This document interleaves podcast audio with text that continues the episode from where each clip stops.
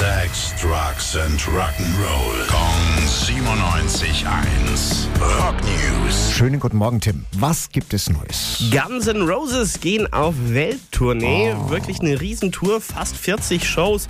Unter anderem in Spanien, Dänemark, England, Schottland, Schweiz, Italien, Frankreich, Kanada, USA und auch nach Deutschland. Ja. Ja. Allerdings gibt es nur ein Konzert Oh. im Stadion in Frankfurt. Das findet dann statt am 3. Juli. Wenn ihr hin wollt. Die allerersten Pre-Sales gehen heute schon los. Morgen gibt es eine neue Pre-Sale-Kategorie und der allgemeine Vorverkauf startet dann Freitag um 10 Uhr. Ich glaube, da muss ich welche organisieren. Ja, das Weil wäre im, mal eine im, im Maßnahme. März will ich ja so, so einige Konzerttickets verlosen hier in der BB-Show. Rock News. Sex, Drugs and Rock'n'Roll. Jeden Morgen 9 um kurz vor 8 in der Billy Billmeyer Show. Gong 97.1. Frankens Classic Rock Sender.